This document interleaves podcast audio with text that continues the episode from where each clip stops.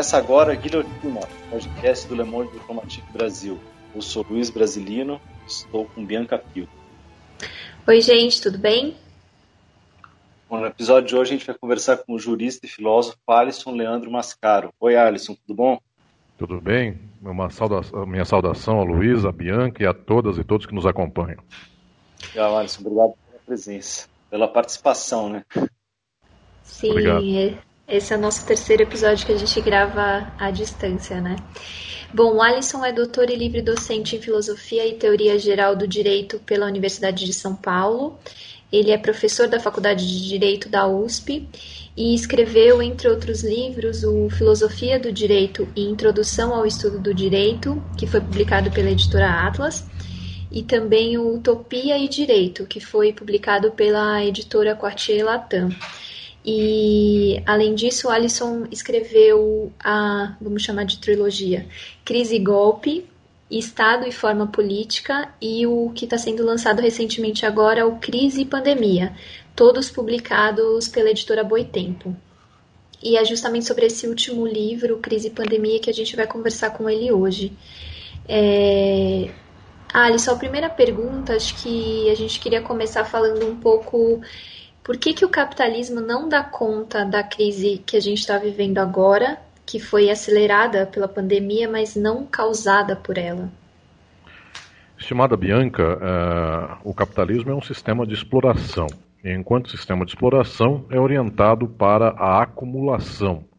Portanto, o capitalismo não tem outra lógica a não ser poder acumular capital nas mãos dos capitalistas. Esta é talvez a motivação central pela qual, quando o capitalismo se mede em termos de potência de acumulação, ele tem efetivamente bons índices. Mas quando ele se mede por todas as outras razões que não sejam da acumulação, ele é trágico. O mundo já teria condições de dar possibilidades dignas à população, às trabalhadoras e aos trabalhadores, e o mundo não dá essas condições, exatamente porque a máquina da acumulação está em marcha. Então, um tempo como o atual, de crise econômica e de pandemia, que poderia ser um tempo de reorganização dos nossos padrões, dos nossos princípios, daquelas questões que fossem as mais importantes para a vida, nada disso acontece. Mais uma vez, toda a sociedade está orientada para fazer com que o capital dos capitalistas acumule mais.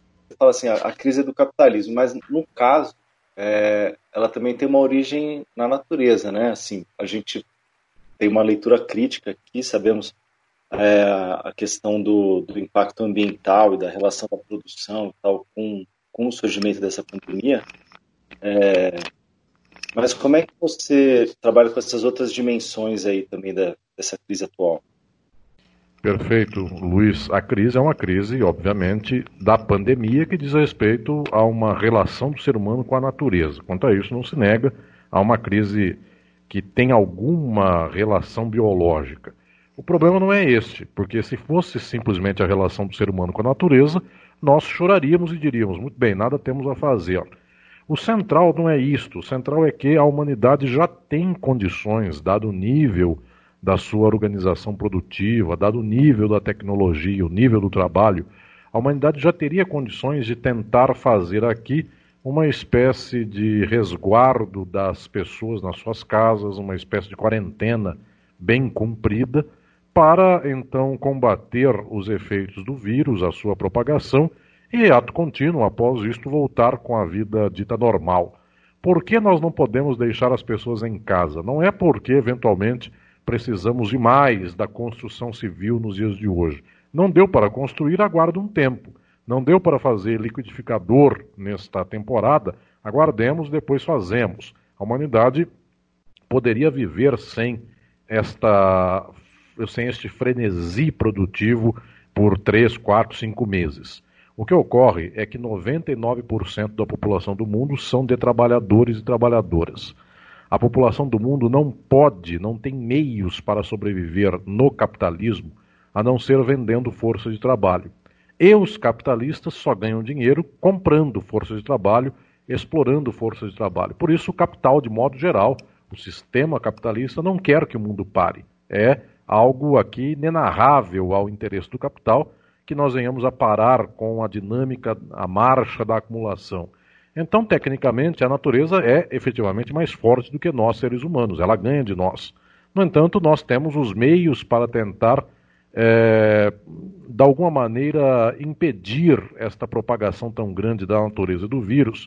Só que esses meios nós não podemos usar. A causa disso, eu volto a dizer, é causa capitalista. Efetivamente, nós temos um problema central, que é o problema de que as pessoas só saem de casa, só vivem para tentar ver se vendem força de trabalho e ganhar o mínimo para a subsistência.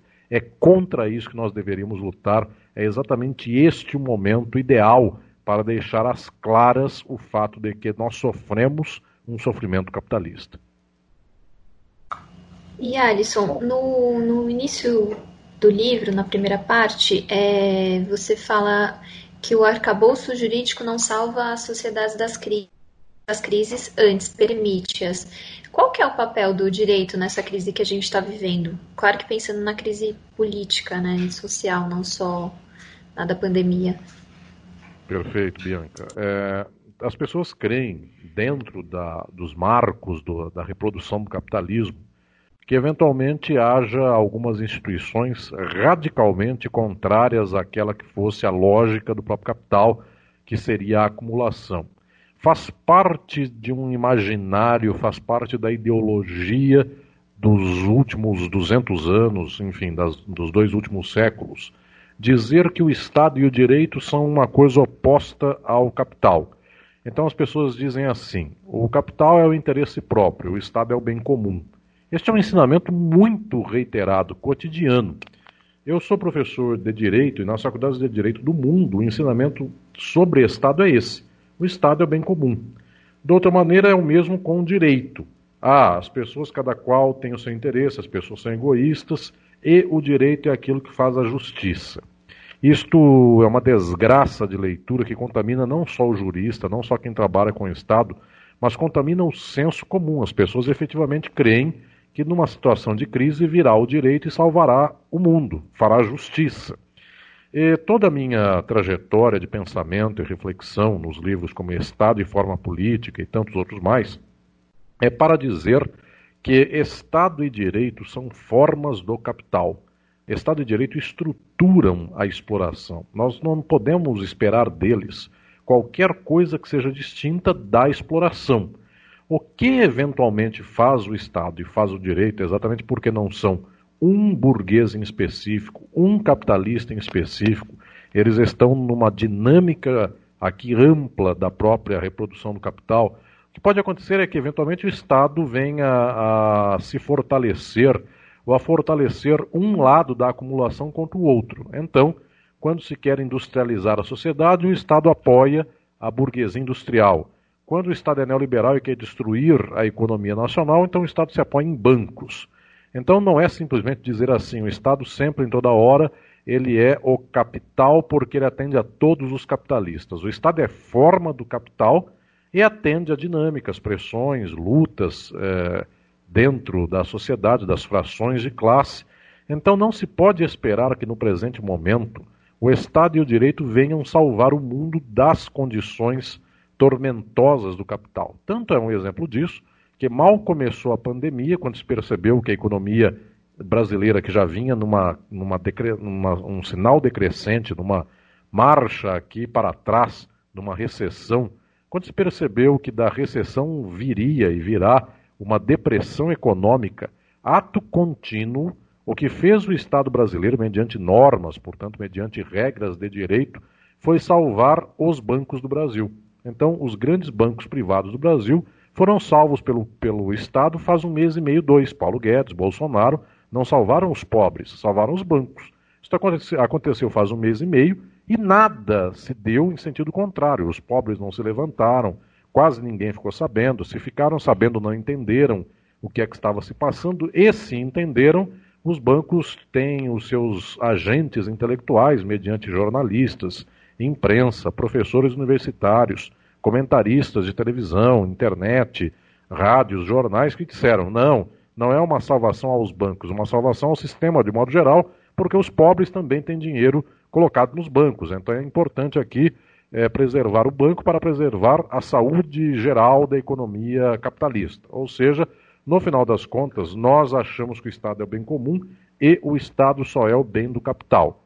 Às vezes ele varia para qual fração do capital ele é mais benéfico, mas sempre é o bem do capital. Então, quem nos acompanha neste momento, o primeiro passo, que é este que eu desenvolvo em toda a minha trajetória, em livros como Introdução ao Estudo do Direito, Filosofia do Direito, outros mais, em toda essa trajetória eu sempre insisto: não tomemos o direito de modo idealista, acrítico, como se ele tivesse vindo dos céus e ele trouxe a justiça para a humanidade e essa balança veio do espaço sideral. A balança é construída pelos poderosos. Os poderosos, o poder mais importante é o dinheiro. Então a balança sempre pesa, a balança da justiça, no prato de quem tem dinheiro. Alisson, então eu queria voltar com você aqui na questão da centralidade do capitalismo para explicar a crise, porque no começo do livro você fala inclusive que o próprio neoliberalismo não seria uma causa né, da, da crise atual, seria apenas um sintoma. É, por quê? É, Luiz, efetivamente nós tendemos a considerar que o neoliberalismo é o problema. E se observarmos a casca imediata, é o problema, porque efetivamente nós não damos condições para o Estado de bem-estar social em relação à população, Efetivamente, o SUS, no caso do Brasil, e a saúde pública no mundo inteiro estão sendo desmontados. E por todo esse quadro, o neoliberalismo seria a primeira causa. Só que eu insisto que nós não façamos esta leitura confortável e inicial de que se resolvermos o neoliberalismo, então tudo está bem. O neoliberalismo só é o que é porque a sociedade capitalista é uma sociedade que se põe e ela busca o lucro, ela busca fazer dinheiro, a valorização do valor em todas as circunstâncias. Então, se nós tivermos aqui um capitalismo que não seja neoliberal, que seja de bem-estar social, o capitalismo vai quebrar este estado de bem-estar social, como já quebrou uma vez. Então não adianta dizermos nós, vamos voltar um passo para trás, porque ele é menos pior. Efetivamente, o neoliberalismo é talvez o passo mais extremo do horror, mas ele não é algo distinto do capital, ele é uma margem sempre possível ao capital. Para não termos aqui uma certa marcha em zigue-zague, vamos ao bem-estar social, depois o capital destrói o bem-estar social, já temos que falar muito claramente: o problema é o capitalismo e não só a sua faceta neoliberal. É, e Alisson, eu, é, tem um, um, trecho no início do livro também que me, que me chamou a atenção, que você fala, né? Investir na crise como uma reação à crise. E aí a gente, aí você dá o exemplo do, do Trump e do Bolsonaro, né? Que eles usam a crise para não serem responsabilizados. Eu queria que você explicasse um pouco para quem está ouvindo a gente o que, que, seria esse investir na crise como uma reação à crise e falasse um pouco dessa da particularidade da crise no caso brasileiro, né? Perfeito, Bianca. Eu escrevi um livro no apogeu do golpe, depois da, do impeachment de Dilma Rousseff, que é o livro Crise e Golpe, para explicar como se dá uma crise capitalista, uma crise estrutural do capitalismo. Isto aqui é um aspecto central. Nós imaginamos que a crise é algo indesejável ao capitalismo. O capitalismo quer muito rapidamente sair da crise. É o contrário. A crise é ocasião de negócio para o capitalismo. Então, o capitalismo sempre tem crises, porque em cada uma das crises alguém vai à falência, outro compra a empresa do que faliu por um preço muito mais barato. Então, se nós observarmos bem, não tem, não existe esta ideia edulcorada, idealista, esta visão tão bonita de imaginar que o capital sai correndo para salvar o próprio capitalismo o capital se aproveita da crise. Então, no tempo presente, Trump, Bolsonaro, que são pessoas extremadas dentro da própria reprodução do capital, são a extrema direita, eles sofrem bombardeio político de muita gente. Sempre foram governos, ao mesmo tempo, muito fortes no que tange ao discurso militar, ao discurso da arma, e também muito fracos, porque não fazem grandes composições, é, têm posicionamentos, inclusive políticos ou sociais, altamente confrontadores e, portanto, não aglutinam boa parte da sociedade, não são harmônicos naquelas que sejam suas bandeiras. Quando surge uma crise, estes governantes aproveitam do momento para perseverar na própria crise como momento de reprodução da sua própria condição política. Então, começam a falar cada vez mais, dizendo que a morte pouco importa, que é assim mesmo, que o que importa é salvar o emprego e coisas nesse sentido. Efetivamente, não parece nenhum movimento visto pelo Trump ou pelo Bolsonaro de que venham aqui a tentar resolver a crise voltando àquela velha marcha da acumulação de bem-estar social Nenhum movimento é nesse sentido. Tampouco é de fortalecer a saúde pública dos Estados Unidos ou do Brasil. O investimento que se dá no momento de crise por meio desses governantes é na crise, é aumentar a crise. E isso tem benefício deles. E, claro, não se pode dizer que haja simplesmente um benefício político apartado de um benefício econômico. Então, muita gente no plano econômico também ganha com isso. Eu digo em especial do mercado financeiro. Quanto mais desespero, mais a derrocada daquela que é a economia produtiva e, portanto, maior lucratividade aos bancos, que, volto a dizer aqui, compram mais barato aquilo que em outras circunstâncias pagariam mais pelo próprio produto que aqui adquirem. Então, efetivamente, a crise será, no caso do Brasil e dos Estados Unidos, a tentativa de resolver a crise. Uhum. Alisson, a, a crise atual ela é um novo tipo aí de crise né, para toda uma geração já acostumada, calejada aí com crises econômicas. É uma crise também sanitária. Como é que você compara essa crise atual com a crise anterior, a crise de 2008, crise financeira? Perfeito. A crise é a mesma de 2008 para agora. É a mesma crise de um modelo capitalista neoliberal. A acumulação não consegue mais se sustentar, a própria estrutura da reprodução é, do capital sofre aqui uma queda enorme desde aquele tempo até os dias de hoje. É um mercado praticamente todo ele coordenado pela acumulação financeira. Então, nesse sentido, efetivamente, nós não temos nada de diferente entre 2008 para agora. Tanto assim que a crise, como resolução da crise, já é algo de 2008. Por lá, nós não tivemos um, uma expansão do mercado consumidor, nós não voltamos a ter garantias trabalhistas às massas e classes trabalhadoras do mundo. O que vimos lá para cá é a explosão de Uber, trabalho mediante plataformas e tecnologias as mais avançadas para a diminuição cada vez maior das garantias sociais do trabalhador e da trabalhadora, que estou dizendo é que efetivamente nós temos um padrão que tenta investir na crise, enquanto lucro desde 2008. É que agora, junto com esta crise que é estruturalmente econômica, também tem uma urgência sanitária. Então, há um caso de vírus, há um caso de uma pandemia que se espalhou por regiões vastas de todo o mundo e é preciso dar conta desta mínima existência vivida. Só que eu quero propor aqui também, Luiz e Bianca, uma reflexão que é esta que eu desenvolvo é, em crise e pandemia, de que o capitalismo virtualmente não salvará quem tiver que morrer por estas condições da pandemia do coronavírus. Deixará morrer. O exemplo dos Estados Unidos é um exemplo muito claro. Já se abeira 100 mil mortos, se é que já não estamos com 100 mil mortos nos Estados Unidos, o Brasil chegará a isso, ambos passarão disso, e pouco faz, pouco importa. Então, não há aqui nenhum cálculo para a salvação de vidas. É pior do que nós imaginamos. As pessoas diziam assim no caso da crise do início do século XX. O nazismo, quando começar a matar muita gente, ele parará, porque é impossível um sistema social matar tanto. Não parou. Ele matou 6 milhões de judeus, o genocídio foi extremo e foi horrendo e foi absurdo, e só não matou mais porque a guerra, a União Soviética chegou antes para impedir ainda um morticínio maior. Portanto, efetivamente, nós não vamos parar. Se matarem 2 é, é, milhões de brasileiros, 2 milhões de estadunidenses, isso não abala o capital. Eu volto a dizer, na década de 40, a Alemanha matou 6 milhões de judeus e nada parou a economia capitalista alemã.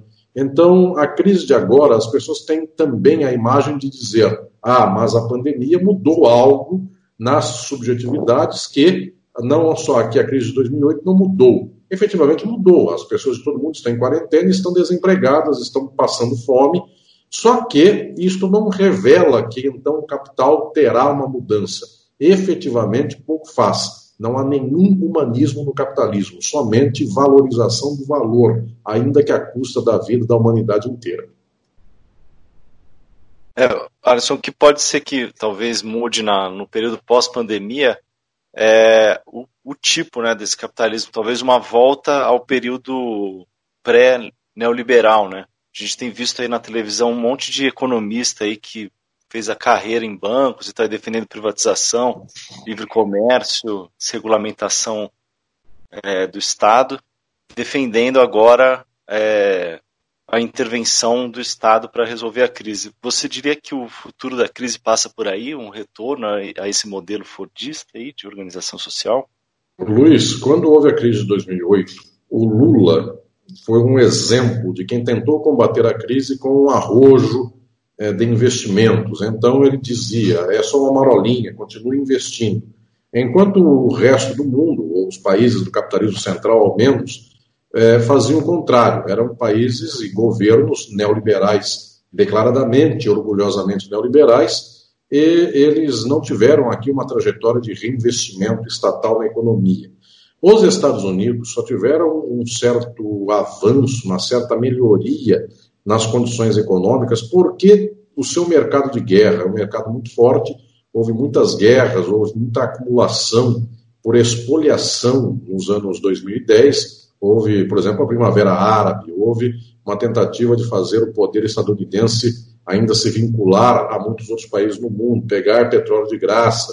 Fizeram com o Brasil em 2006, 2016, melhor dizendo, é exatamente esse modelo de pegar um país de graça. A Embraer foi dada praticamente de graça para os Estados Unidos. Acontece que a Boeing nem teve dinheiro para pagar esse preço de banana, portanto, devolveu faz pouco tempo, mas a princípio pegaria com o preço de banana. Estou dizendo tudo isso porque em 2008 não houve um fortalecimento de estado de bem-estar social. Muito pelo contrário, o Brasil, que foi um dos raros países que tentou fortalecer o bem-estar social, ele foi destroçado pelo capital. Inclusive em 2010, daí para frente, quando acabou um pouco o pico da onda da crise, toda a imprensa brasileira, todos os economistas do Brasil, todo o campo desta forma de pensamento neoliberal tiveram inclusive o desplante de dizer assim: a culpa da crise é do intervencionismo estatal, a culpa é do Lula, não é do neoliberalismo.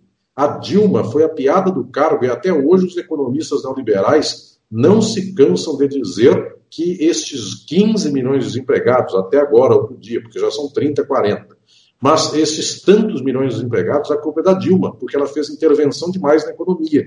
Então, se nós observarmos nos últimos anos, o discurso neoliberal que cria a crise não tomou vergonha na cara. Ele está afirmando seus princípios. Paulo Guedes ganhou uma eleição mediante este fantoche, que é o presidente da República.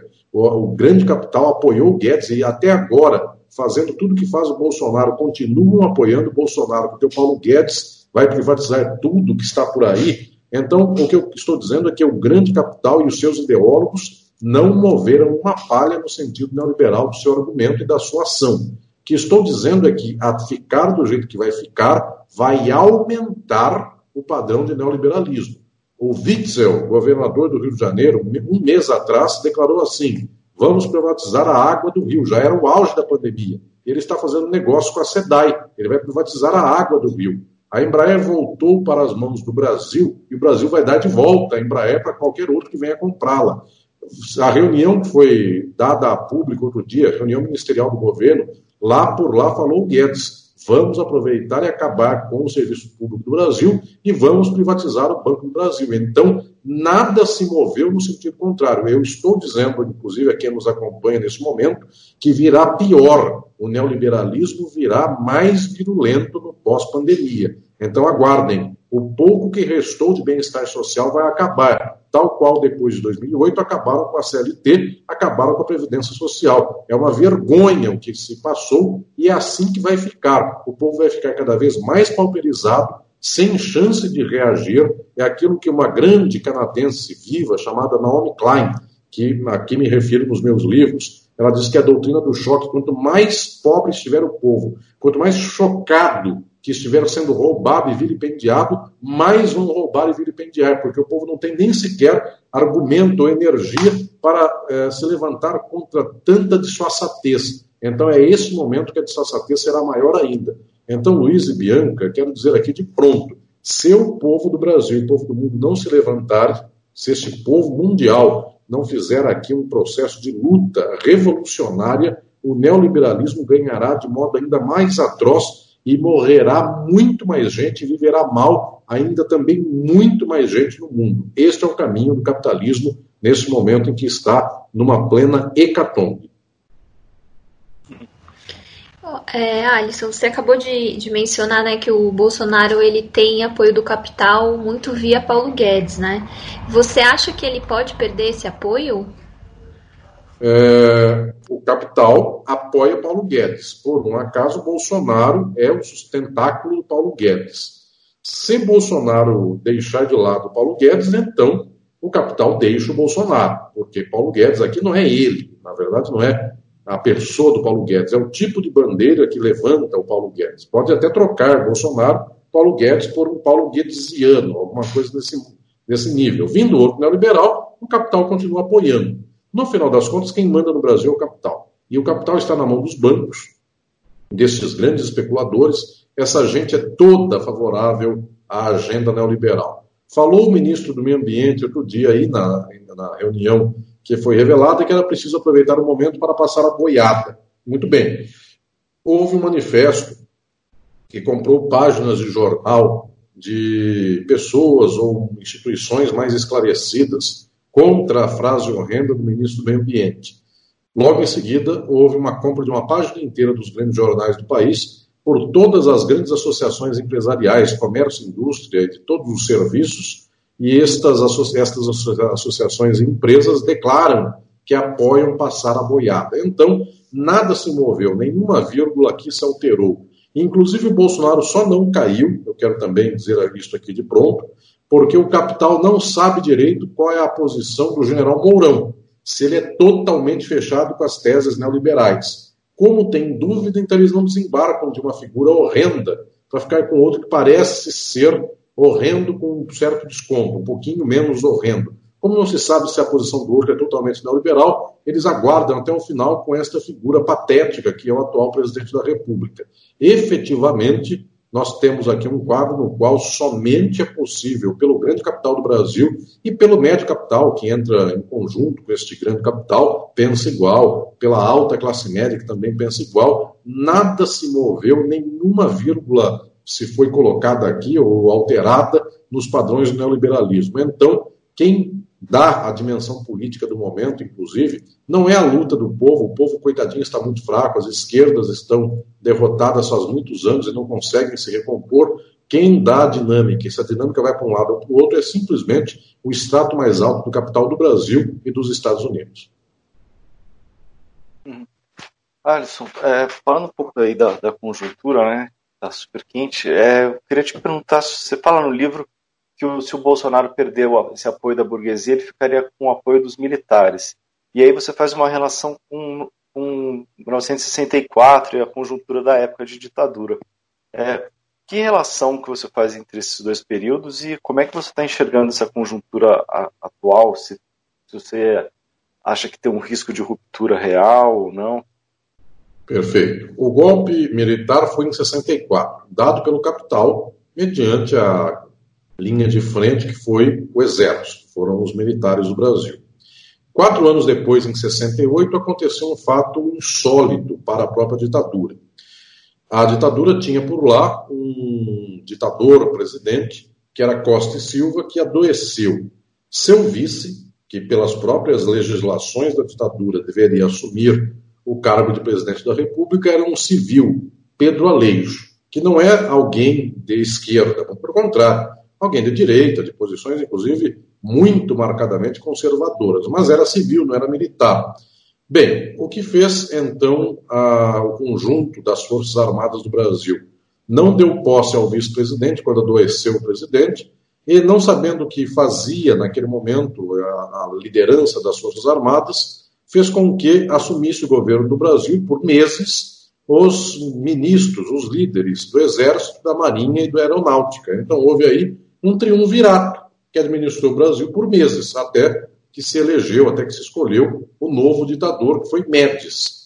Isto que se deu foi um azar, eu diria assim, foi um algo inesperado da ditadura, que morresse ou que adoecesse para depois morrer um presidente ditador, se deu quatro anos depois daquela que foi a ação golpista.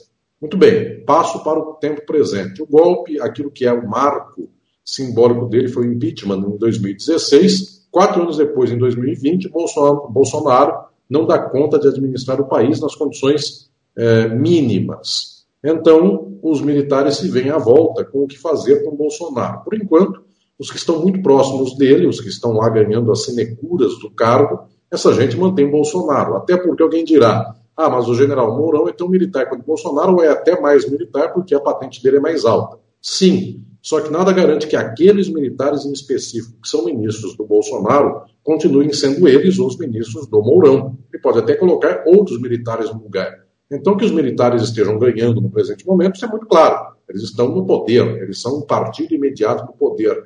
Mas pode acontecer de que a troca de um militar para o outro seja também a troca daqueles militares nos cargos do ministério por outros militares nesses mesmos cargos de ministério. Então há aqui uma pequena disputa de cargos, de interesses imediatos, que faz com que alguns sejam bolsonaristas e não necessariamente defensores do general Mourão.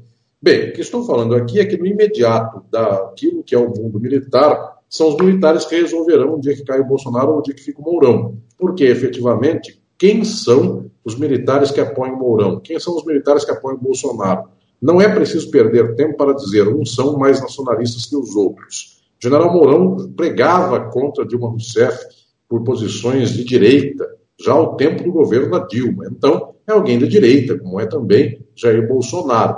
No final das contas, é quem são os entornos. Que sejam de direita, isso é muito claro. Os militares que estão no entorno de um e do outro. Agora, quem ganha? Qual entorno ganha mais? E efetivamente tem mais um dado aqui.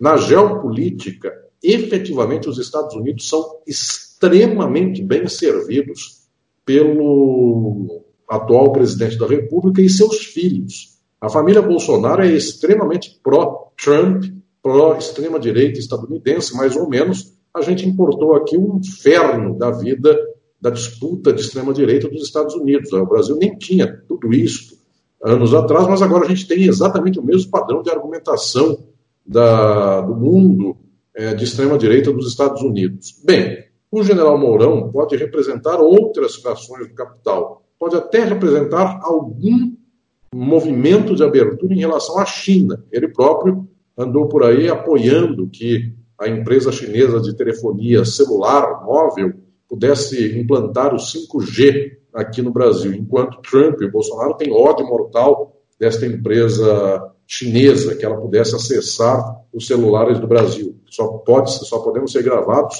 pelo Trump, não podemos ser gravados pelo Xi Jinping. Muito bem, o que estou dizendo por aqui é que é uma disputa do capital, mas eventualmente o general Mourão representa outra fração do capital. Quem resolve isso? Quem resolve isso é o próprio entorno militar. Não será nada aqui resolvido em termos de direito.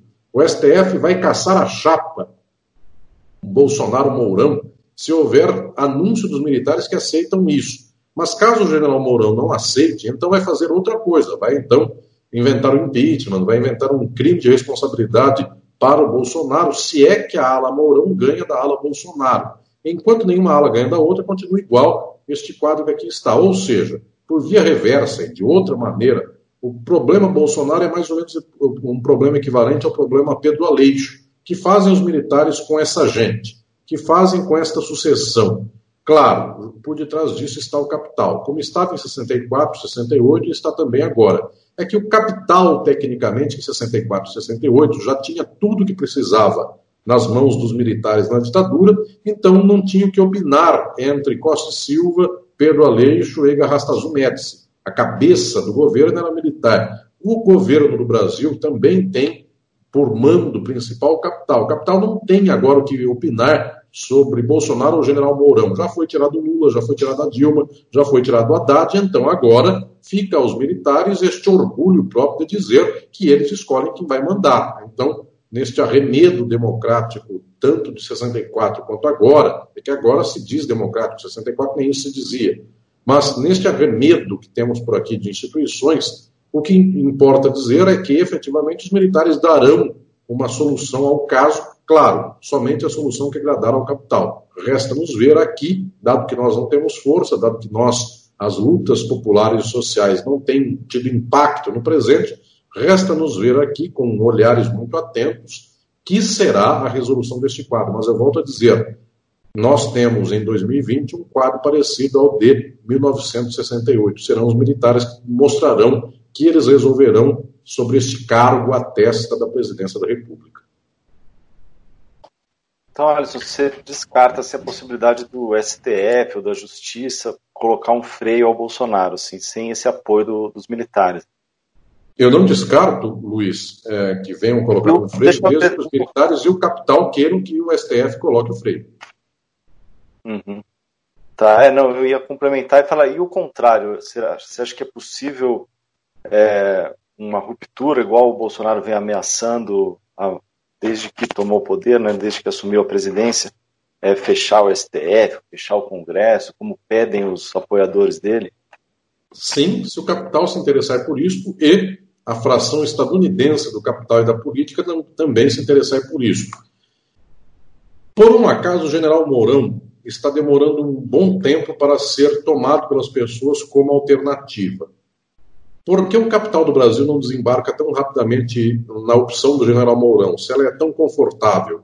Ele não dá gritos como dá o Bolsonaro, ele, o dia que ficou com suspeita de ter coronavírus, ficou três dias isolado. Parece um pouco mais polido. Parece ter um pouquinho mais de fleugma do que o outro, até porque o outro é quase um caso é, hors no que tange a falta de fleugma. Muito bem, por que o capital não desembarca então rapidamente no general Mourão?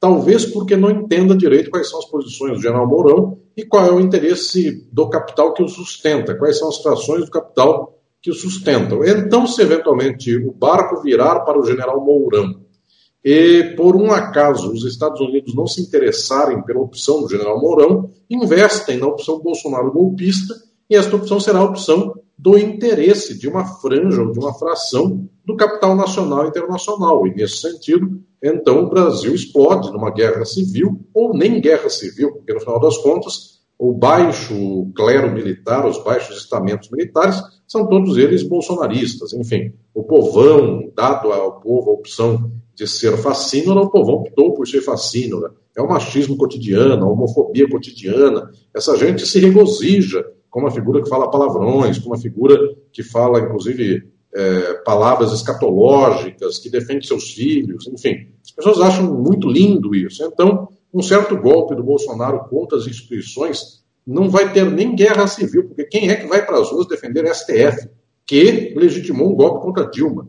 Quem vai para as ruas defender o Congresso Nacional, Rodrigo Maia? Então não vai ter nem guerra civil, vai ser algo muito mais simples, inclusive. Fecha, troca os ministros, Inclusive, acham por aí alguma fumaça de legalidade para fazer, pedem aposentadoria compulsória. Já disse aí um dos familiares, um dos filhos do presidente da República, que basta um cabo e um soldado para fechar o STF, e é verdade.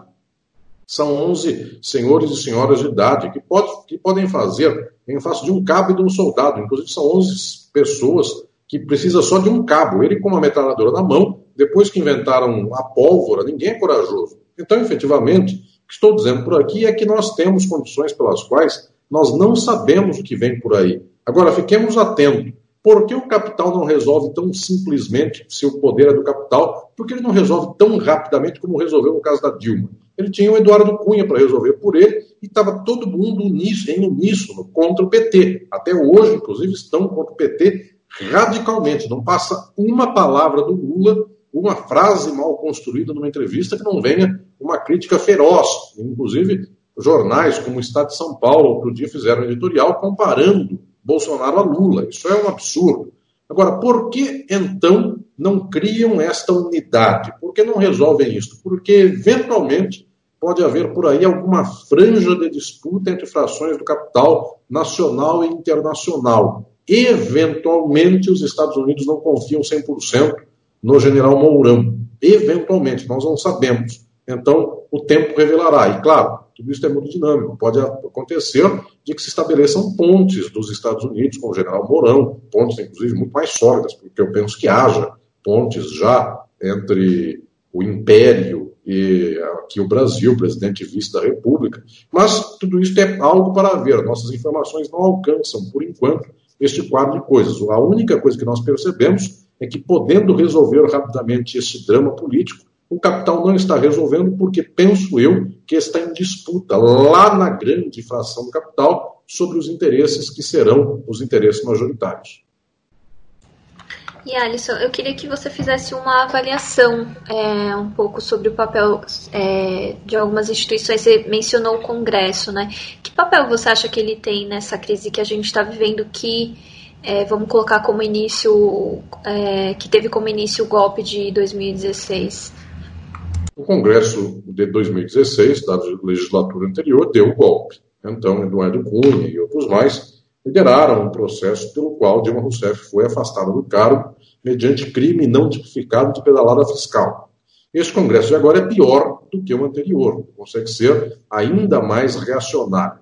O que ocorre aqui não é a qualidade do Congresso, o que ocorre é que nós, em 2016, o capital do Brasil e o capital dos Estados Unidos e a política estadunidense encontraram no Congresso brasileiro uma forma excelente de dar um golpe.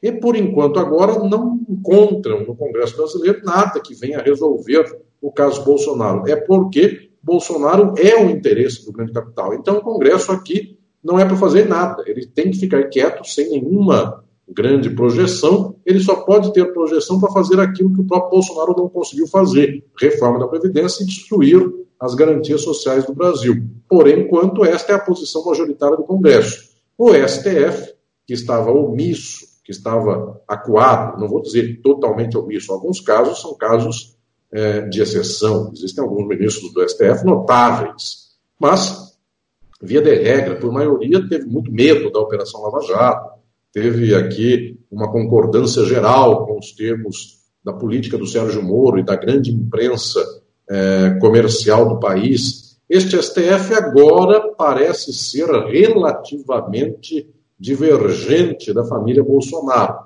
É, inclusive, operações de investigação conduzidas pelo próprio Supremo Tribunal Federal, que chegam até a buscar qual é o gabinete do ódio, quem dissemina fake news, ou algo assim. Então, o STF tem um papel hoje um pouquinho só, uma franja só divergente daquele que é o contexto geral. Embora para as grandes questões do capital também nada tem a ver aqui que possa ser notável. Ele defendeu, inclusive, a própria venda da Embraer, não salvou o país das privatizações, legitimou, inclusive, a reforma trabalhista do Michel Temer, é, inclusive todas as ações que buscaram barrar a quebra da Previdência Social, o STF não barrou. Então, efetivamente, o que estou dizendo aqui é que do Congresso não se espera nada, porque, dado ser ele uma força reacionária, controlada pelo capital, o capital dirá para o Congresso o que deverá fazer. Por enquanto, a informação é que não faça nada.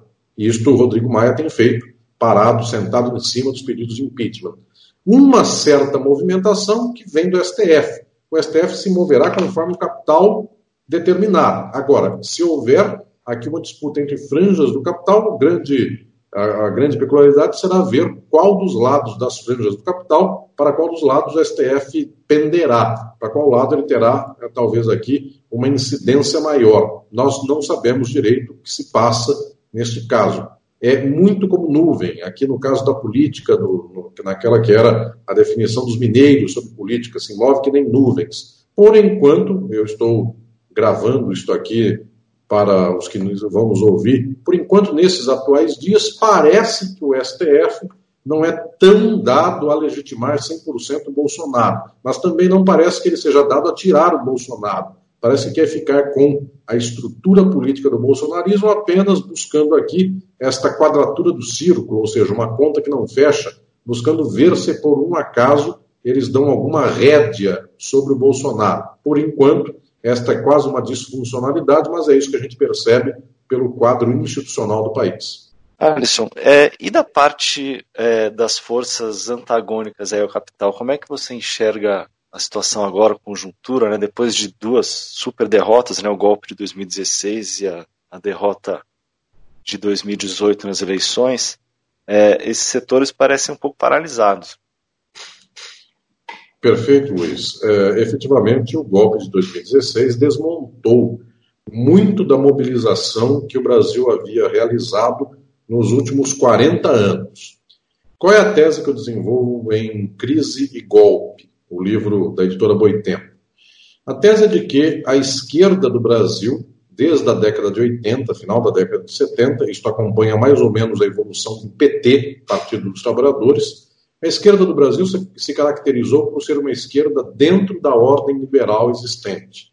Portanto, uma esquerda democrática que defendia a democracia burguesa, uma esquerda republicana. Ela defende o republicanismo, defende a ordem, portanto, ela defende o direito. Ela defende, inclusive, que se ela for tirada do poder, ela saia do poder. Vejamos que isto é o exato oposto do Bolsonaro. Bolsonaro fará todos os meios possíveis para que não prendam seus filhos, para que, e aí ele fala palavrões escatológicos, para que não persigam a sua família ou ele próprio. Isso ele fala abertamente.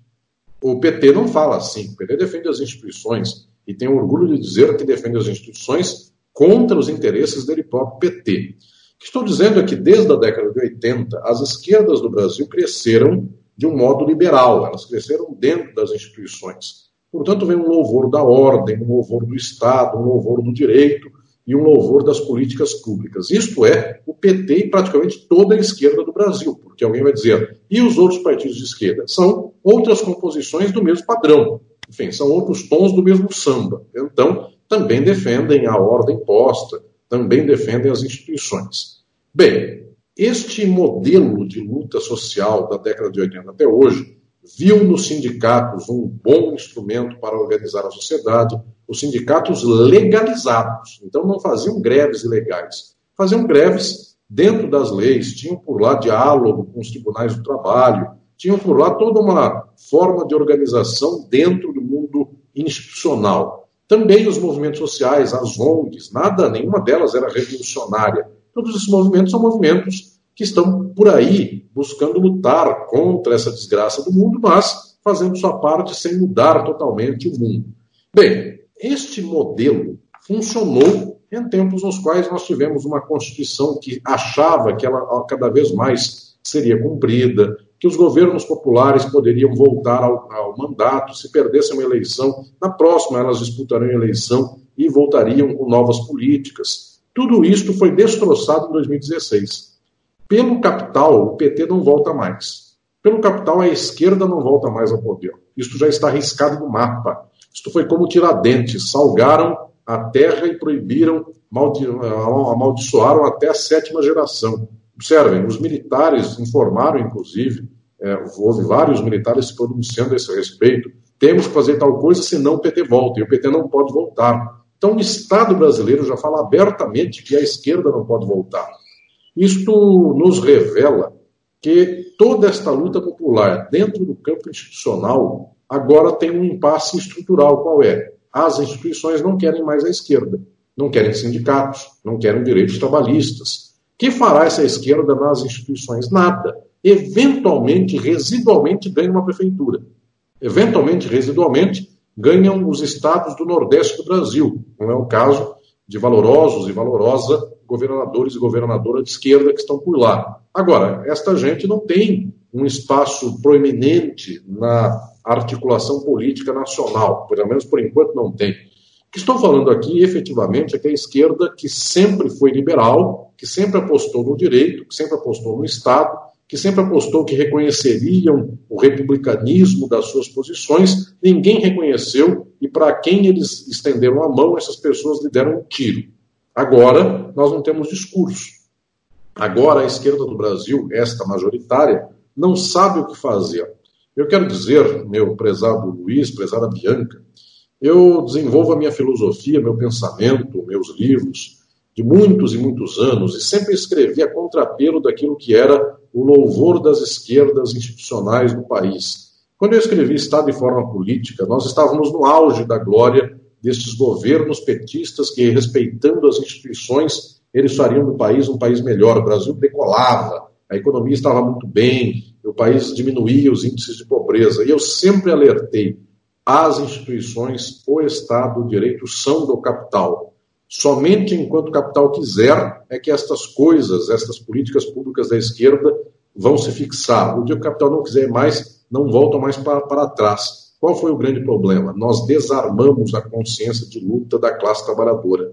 Então, nos últimos 40 anos, dentro e fora dos governos, nós não incentivamos mais greves, nós não incentivamos a mobilização de massas, nós não conscientizamos as bases sociais. Então, é aquilo que eu falo por toda entrevista, falo em todos os livros meus. Nós não disputamos a ideologia das massas do Brasil. Resultado: as massas do Brasil são de direita, são reacionárias.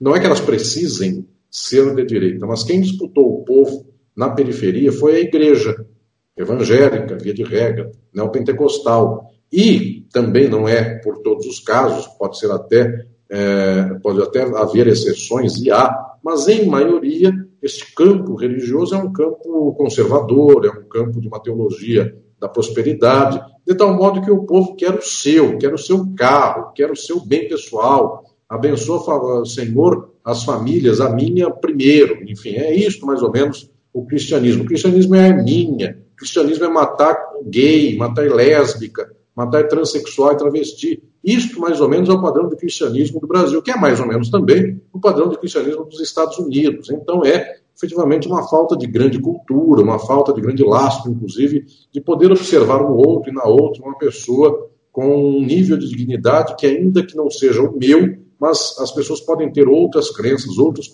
costumes, outros valores, outras formas de vida. Então, essa alteridade tem sido muito rebaixada num país como o Brasil, como também tem sido rebaixada nos Estados Unidos. As pessoas creem que não é possível alguém ser esquerdista. Isto é uma não possibilidade. E a única possibilidade é das pessoas corretas, que são as pessoas de direita.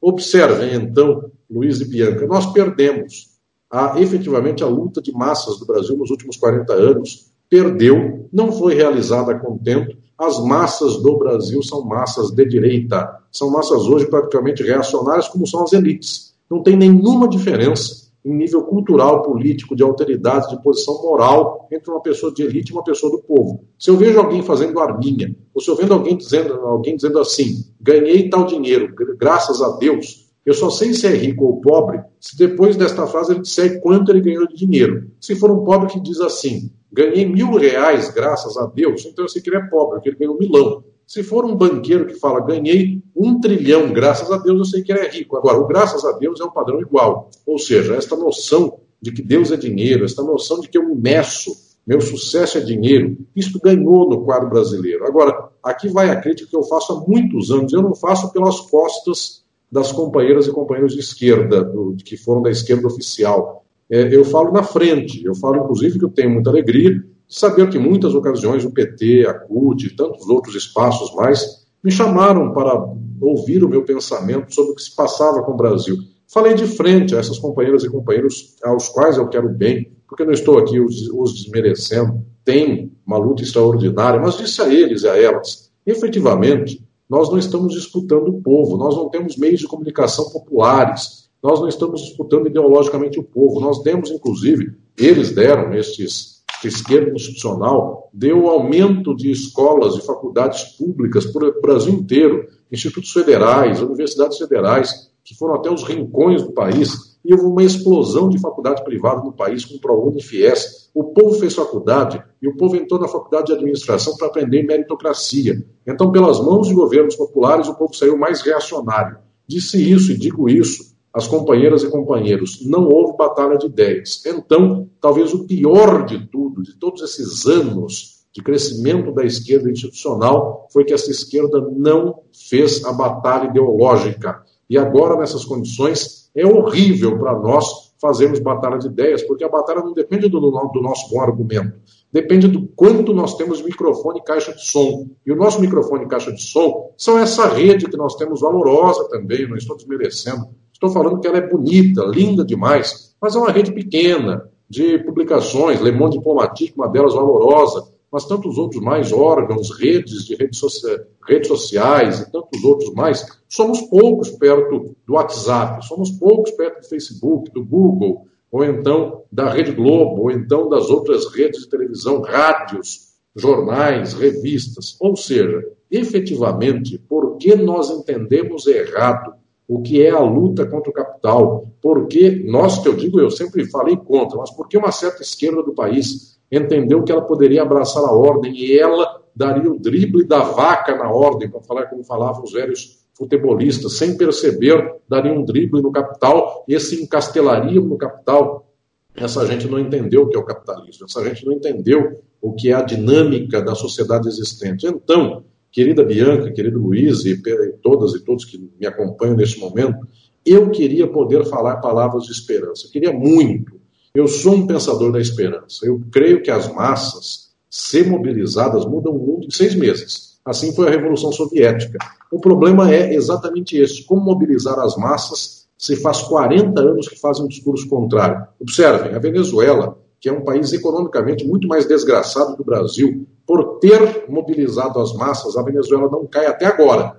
E já dizem que faz muitos anos que falta papel higiênico na Venezuela. Muito disso é propaganda ideológica, mas vamos dar de bandeja que tenha faltado papel higiênico. Mesmo assim, o povo está lá resistindo sem papel higiênico. Aqui, na hora que resolveram trocar no governo Dilma, na hora que faltou dinheiro e não tinha mais papel higiênico de folha tripla, passaram para dupla. E na hora que as pessoas não puderam mais viajar para o exterior como quiseram, tiraram a Dilma. O que eu estou dizendo é que, efetivamente, nós não mobilizamos o povo. E se nós tivéssemos mobilizado nós estaríamos numa situação muito mais transformadora. E não era só de resistência, não. Era uma luta de ataque. No entanto, nós não fizemos nada disso. No entanto, nós desperdiçamos o nosso tempo. Na verdade, não é um desperdício. Nós, nós fizemos aqui uma inclusão por consumo no capitalismo. Nós louvamos o capitalismo no final das contas. Isto não é ser esquerda. A esquerda não defende as instituições do capital. A esquerda não crê que será simplesmente a distribuidora de melhores mercadorias para o capital. A esquerda transforma as condições sociais existentes. O Hugo Chávez teve a coragem de dizer que pregava o socialismo do século XXI. Pode até parecer uma piada, eu posso, inclusive, dar risada e dizer: nada do que tinha por lá é socialismo. Aqui não é um capitalismo de Estado. Posso até fazer isso, mas o fundamental agora aqui, para a minha reflexão, não é isso. O fundamental é dizer o seguinte: o Hugo Chávez falou a palavra socialismo e falou de modo bonito.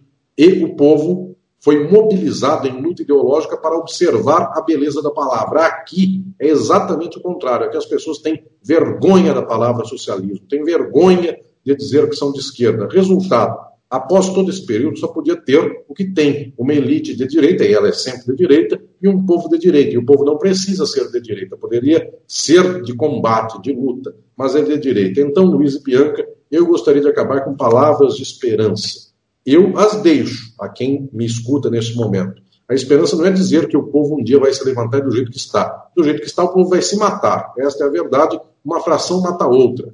O negro, o negro apanha do branco, o homossexual apanha do heterossexual, um bairro apanha do outro, o mais rico bate no mais pobre. Isto é a história da tragédia humana. A mulher apanha do homem. Esta é a história do machismo. Observem como é que a quarentena tem aumentado a violência doméstica e as questões do patriarcado. Bem, isto é o quadro pelo qual nós temos pobre matando pobre. A questão central é qual é a esperança? A esperança tem que ser, tem que vir da mobilização das massas. Nós que restarmos, temos que ter esta vela acesa para não deixar morrer e, quem sabe, então, numa esquina da vida, numa dobra da existência, nós encontramos grandes meios para poder mobilizar a sociedade. Por enquanto, são os pequenos meios. Por enquanto, está mais para a desesperança que para a esperança. Mas o que eu quero dizer é que a caminhada não se faz numa estrada em linha reta. De vez em quando tem pedra no caminho, de vez em quando o próprio domínio do capital desmorona por conta própria, então também não dá para dizer que será 100% por eles. De vez em quando o próprio domínio militar vem uma fração do vice contra do, do presidente, e a partir daí vem também dissensão sobre ele, vem conflito, vem antagonismo. Nesta hora ou nestas horas, nós precisamos aproveitar a marcha e poder então vislumbrar aonde está a fissura nesta grande montanha do capital e investir contra tudo isso, apontando o caminho da transformação. A palavra da esperança é não termos medo, pelo contrário, é termos coragem de dizer capitalismo é problema, socialismo é solução. Então é isso, Alisson. A gente agradece a sua participação nesse episódio do Guilhotina. Obrigado, Bianca. Obrigado, Luiz. Uma grande satisfação falar a vocês e a todos que nos acompanharam nesse momento. Bom, lembrando que na segunda-feira, dia 1 de junho, a gente começa a transmitir o segundo Simpósio de Direitas Brasileiras, um evento bem bacana que vai ser virtual, obviamente, né? organizado pelo pessoal do Centro de Estudos marxistas, o CEMARX, lá do IFISH. O, vai ser um evento bem bacana de 10 dias.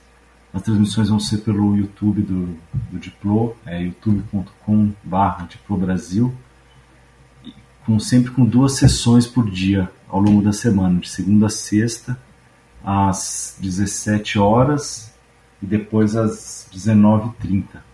No primeiro dia, terem uma ideia, começa com a análise de conjuntura, e uma mesa às 17 horas com o Marcos Nobre e a Laura Carvalho, mediação do Sábio Cavalcante. Depois às 19h30 tem um debate sobre as próximas eleições com a Raquel Meneghello e o André Cid. Depois o evento continua aí com muita gente bacana, André Caizel, Daniela Mussi, Jorge Chalub, Álvaro Bianchi, Renato Lessa, Paulo Arantes. Bom, depois a gente vê semana que vem a gente deve gravar mais um Guilhotina, se tudo der certo. E aí a gente fala também mais umas outras mesas e dá um retorno de como é que está sendo o simpósio. É isso. É, faça assinatura do nosso canal no YouTube, né? youtube.com.br para você receber as notificações de quando tiver rolando as sessões ao vivo. E é para finalizar, lembrando que os livros, todos os livros da editora Boitempo, se você comprar utilizando o link do Diplomatic Brasil, você colabora com o nosso trabalho. Parte da venda é revertido para a gente. Então a gente vai deixar o link no post do episódio. Muito bem. É isso. Tá bom. Falou, pessoal. Até mais. Até a vitória. Até a próxima, gente.